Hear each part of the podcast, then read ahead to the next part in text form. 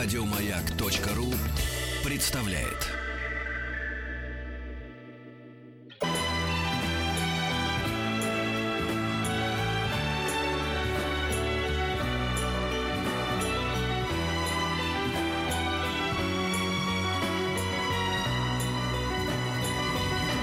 Спутник кинозрителя. Антон Долин у нас в гостях. Продолжаем. Есть еще что-то, какой-то фильм? Да нет. Но с, мы э, сегодня уже все-таки давайте поговорим об, об отложенном Ингмаре Бергмане. Э- Эрнст Ингмар Бергман, наш сегодняшний герой. Напоминаю, мы решили говорить еженедельно о каких-то... То есть его первое имя? Эрнст, Да, а но он никогда не это самое... да? Никогда им не пользовался. Он всегда был Ингмар, его так, собственно, в детстве родители называли, и это имя и осталось. Да, Бергман, э, ну, для меня он один из э, очень немногочисленных людей, собственно говоря, иногда думаю, что единственный, иногда я еще пару-тройку фамилий могу к этому добавить, э, которых я э, ну, могу навскидку назвать в ответ на глупый вопрос о главном режиссере в истории мирового кино. Меня спросили, вот лу- лучший режиссер кто? Ну, понятно, что это идиотский вопрос. Спросить, лучший художник кто, лучший писатель. То есть э, одного лучшего не существует, объективно не может существовать, и субъективно трудно на каком-то одном остановиться. Но вот, вот Бергман тот случай, когда я не могу назвать его самым любимым. Есть его фильмы, которые мне на самом деле не нравятся или оставляют меня довольно равнодушным. Но э, почти каждый его фильм, и уж, конечно, каждый из его шедевров э, э, оставляет, ну, как бы ощущение какого-то бриллианта какой-то нечеловеческой огранки, откуда-то упавшего с какого-то метеорита бриллианта. А нет у тебя ощущения, что нам как-то не- некоторым образом навязано это отношение? То есть такое количество уважаемых людей говорили об этом в течение там 50 лет или 60. Да, ты знаешь- Что, что мы как бы теперь, мы не, мы не смеем сказать по-другому, даже если нам скучно, если мы засыпаем. Но у его меня, есть, у меня есть такое ощущение в отношении другого персонажа, в отношении Филини. Оно меня не покидает с первого фильма Филини, который я посмотрел. И прошло много лет, и я очень сильно поумнел и набрался разного образования, прежде чем, посмотрев некоторые его фильмы, в особенности э, «Сладкую жизнь», которая переломила мое отношение, не сказал себе, да, все-таки это гениально.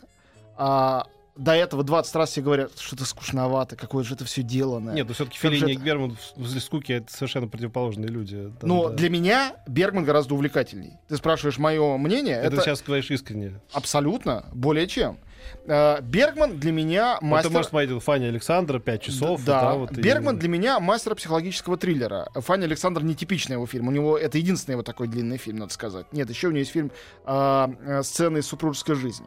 Но человека, э, который скажет, что скучно смотреть сцены из супружеской жизни, при том, что это там, не помню, 3, 4, 5 часов, где всего два актера и два персонажа э, в интерьере друг с другом разговаривают, человек, который назовет этот фильм скучным, э, ну, не знаю, для меня перестает существовать как человек, который скажет, что преступление наказание скучно. Э, Ну, ты просто любишь крупные формы. не, не, не, в- сколько, не в этом дело. 13 сидел? Не- нет, я, я способен терпеть крупные формы, не раздражаясь их крупностью. Это не значит, что я именно к ним тяготею. Вовсе нет. У Бергмана полно гениальных фильмов, сейчас даже попробую найти, которые очень короткие. Э, И вот «Персона», например, наугад назвал, фильм, который он считал своим лучшим сам, вовсе не Фанни Александр считал, э, длится 85 минут, например. Или... э, Ну, дело же не в ну, продолжительности, конечно, ну нет. что вы. Конечно, нет. Короче говоря, если вам Бергман кажется скучным, давайте начнем с этого. Даже так не скучным. Меня м, не- некоторым образом напрягало всегда абсолютное отсутствие чувства юмора в, в- в Вот. любой его картине. Если вам кажется, что он э, человек э, с отсутствием чувством юмора, посмотрите, например, «Улыбки летней ночи». Это один из лучших его фильмов. Э, 55 год. Невероятно смешная комедия. Сумасшедшая, запутанная, похожая на пьесу Марево или раннего Мольера. Э, полностью оригинальный сценарий, придуманный им из головы. Э, Или посмотрите, э, и это может показаться каким-то таким странным, «Седьмую печать», который фильм трагический, об Ну, отношениях а рыцаря. Там? Есть совершенно потрясающая тема с тремя шутами, актерами. И когда а, даже смерть, такой леденящий момент, приходит пилить дерево, на котором сидит шут, и тут пытается развлекать, мы видим какое блестящее чувство юмора у Бергмана. Конечно, он не был режиссером комедий. Комедия у него из его там 30 с чем-то фильмов может быть 5 или 6 но он владел этим жанром. У меня когда-то было такое потрясение, извините, что я в свою литературную сторону скакну на минуту. Э, вот у меня есть любимый драматург Расин. Жан Расин, как известно, мастер э, трагедии. Я всегда думал, вот неужели может быть гений, который не обладает чувством юмора? Все такое серьезное. А потом я очень поздно прочитал его единственную комедию, раннюю. Она уморительно смешная, сумасшедшая. Я просто понял, что он это умел, но он не пошел в эту сторону. Ну, как, условно говоря, читая э, ну не Гамлета, а читая, например, там Макбета, ты тоже не догадаешься, что Шекспир еще и «12 ночь» написал. Но мне кажется, что э, Бергман был гением такого рода. И есть у него невероятно светлые фильмы. Собственно, и Фанни Александра есть очень смешные моменты. И есть у него, например, его версия «Волшебной флейты», поставленная на сцене, но сделанная фильмом э, э, Моцартовской, где, когда в начале принц Тамина убегает от такого игрушечного дракона, который его пытается словить, это уже смешно. У меня мои оба ребенка это смотрели и ржали.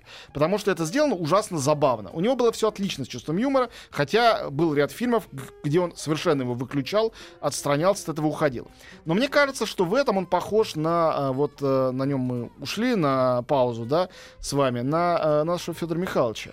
Федор Михайлович был, конечно, трагический гений, но с чувством юмора у него все было супер. И когда ты читаешь стихи капитана Лебяткина или рассказ «Крокодил» или еще что-то, ты понимаешь, что э, у Достоевского было великолепное чувство юмора. Просто это не то, что его больше всего в жизни интересовало. Шутить и, веселиться. Я сразу про чувство юмора вспомню. Мне тут бедные люди попались. Ну, я прям все выходные лежу, читаю бедные люди. И там вот, когда Макар Девушкин там пишет, ну Бедные что люди, ж, мне кажется, смешные Ой, вообще. это вообще смешно. И он там э, пишет, ну что ж, можно и Пушкина почитать, когда он там восхваляет какого-то там недоп- недописателя, недопоэта. Ой, Я тоже так, я так Вот.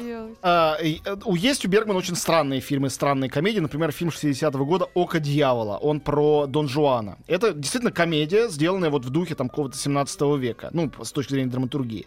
Но, конечно, он знаменит другим. Он знаменит тем, как он проникал в э, сны человека и в его затаенные желания, в самые иногда мрачные какие-то глубины, э, сохраняя очень странное м, соотношение, э, скажем так, сюрреализма и фантазии и абсолютного совершеннейшего психологического реализма.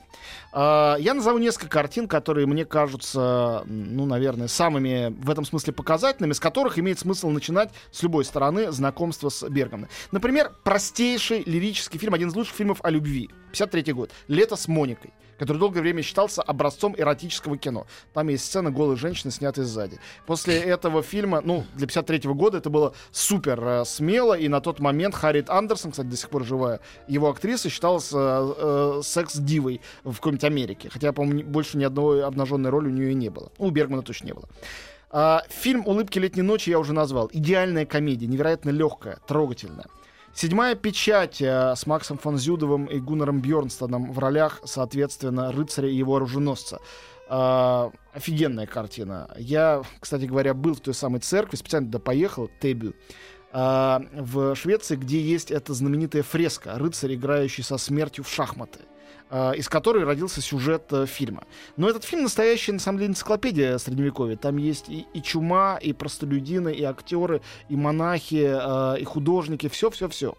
«Земляничная поляна», сделанная тогда же, э, это фильм о старости и о смерти, начинающийся знаменитой сцены сна, где у часов пропадают стрелки. Виктор Шестром вообще никакой не актер, ну, хотя он играл и до этого, но очень мало. Режиссер. Режиссер, который был для Бергмана тем же самым, что для нас сейчас Бергман. То есть он был такой гений э, немого кино великий, и его специально эту роль э, Бергман позвал. А, фильм э, «Девичий источник» — это, конечно, настоящий хоррор. Это история о месте, средневековая, поставленная по мотивам древней шведской баллады. Э, очень жуткая. О трех бродягах, которые э, убили, изна- изнасиловали и убили девушку. И про месть им, э, отца этих людей. Это очень крутая картина. Она в свое время Ты смотрел а, «Девичий источник»? Девичий, девичий источник, э, э, э, простите меня, получил Оскар как лучший иностранный фильм. Прощаем. Да. Кстати говоря, э, э, Бергман А это был какого года? 60-й. А Ага. девичий источник не то, что змеиный источник? Нет. слушай, «Змеиный ничего- ничего источник» — общего. это наш фильм. Да, это российский А, фильм. точно. Вот. э, А, у него же был змеиное яйцо. «Змеиное яйцо». Да. Не очень удачный фильм, но интересный фильм. э, Фильм о нацизме. э, Фильм, спродюсированный Диной де Лаурентисом. Наконец, фильм, где главную роль играл Дэвид Карадайн, которого, боюсь, большая часть зрителей знает как Билла из фильма «Убить Билла». Тем не менее, до этого он сыграл у Бергмана главную роль и сделал это очень здорово.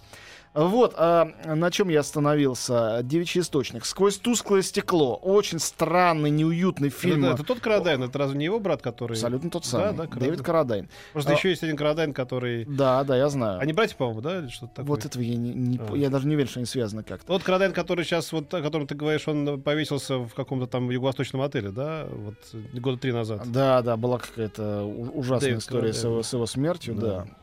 Вот, э, э, ну, собственно говоря, да, давайте еще одну картину успею назвать. Э, наверное, это э, будет э, фильм «Причастие» 62 года. История э, грешного священника. Надо, надо сказать, что священником был отец э, Бергмана, и у него были большие с ним э, проблемы, он с ним разбирался всю свою жизнь. Был он сам верующим или нет, он так понять, по-моему, до конца жизни не смог.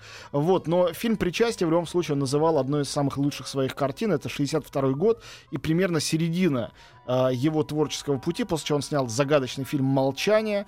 И на этом я сейчас прервусь, вернемся и расскажу о лучших фильмах его биографии.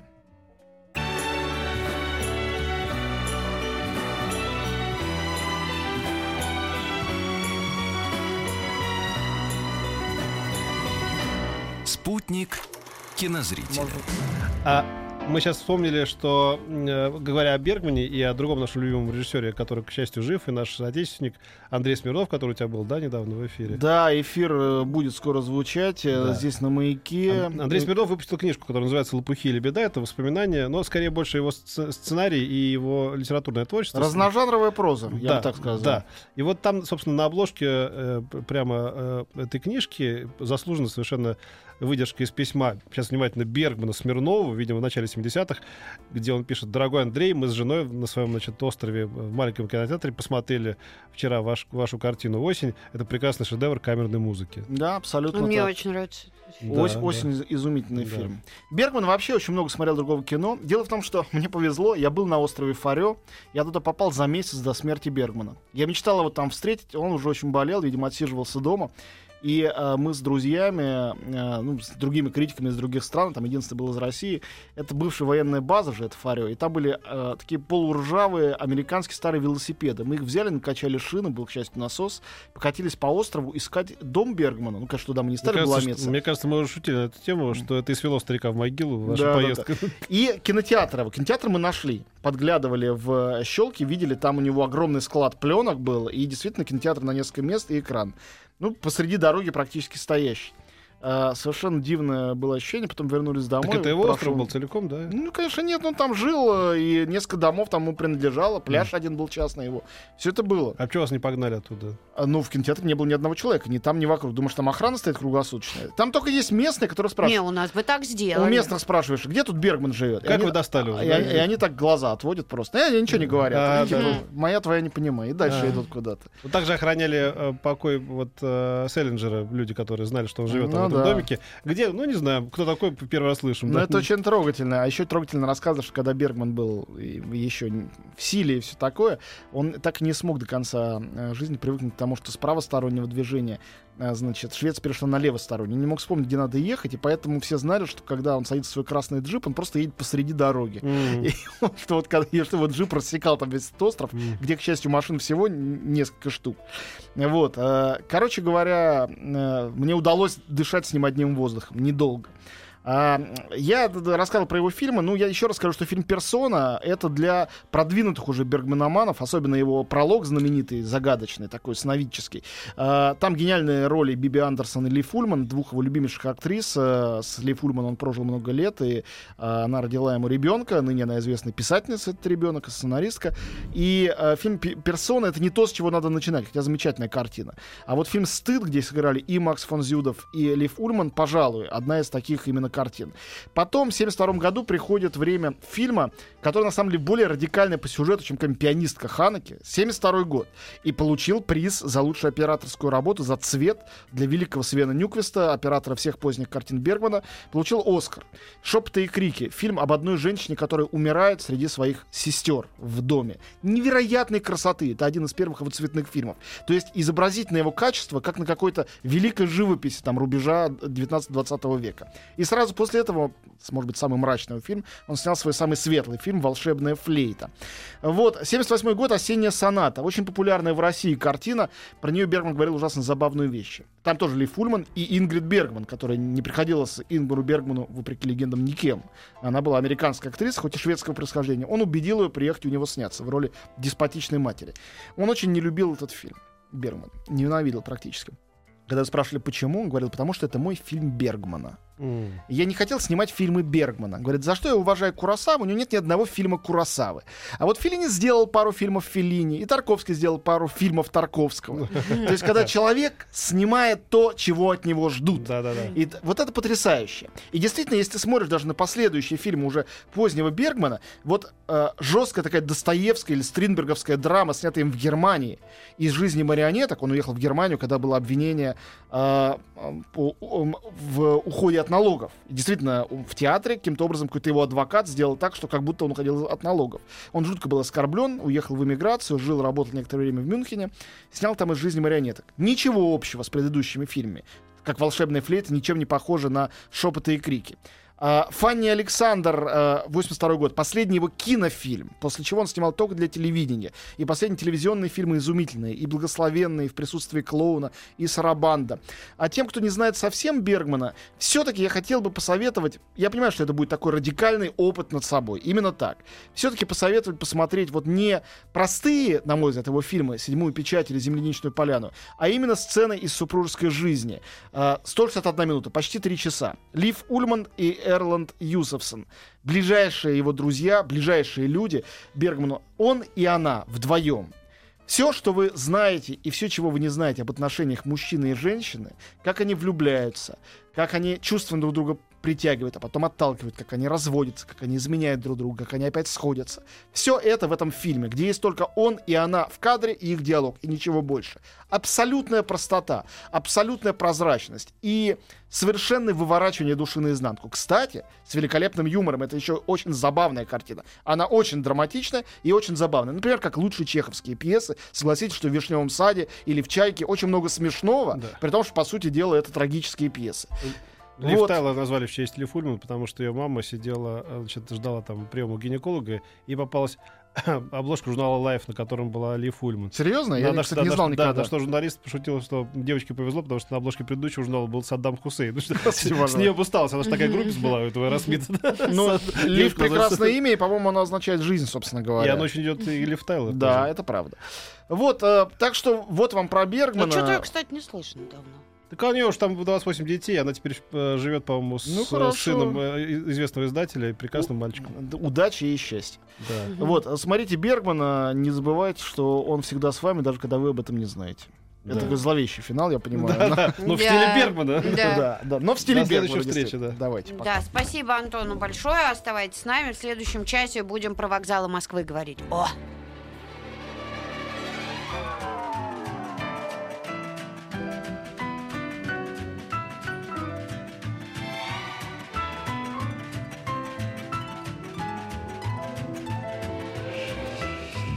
Дышите глубже. С Петром Фадеевым. Еще больше подкастов на радиомаяк.ру.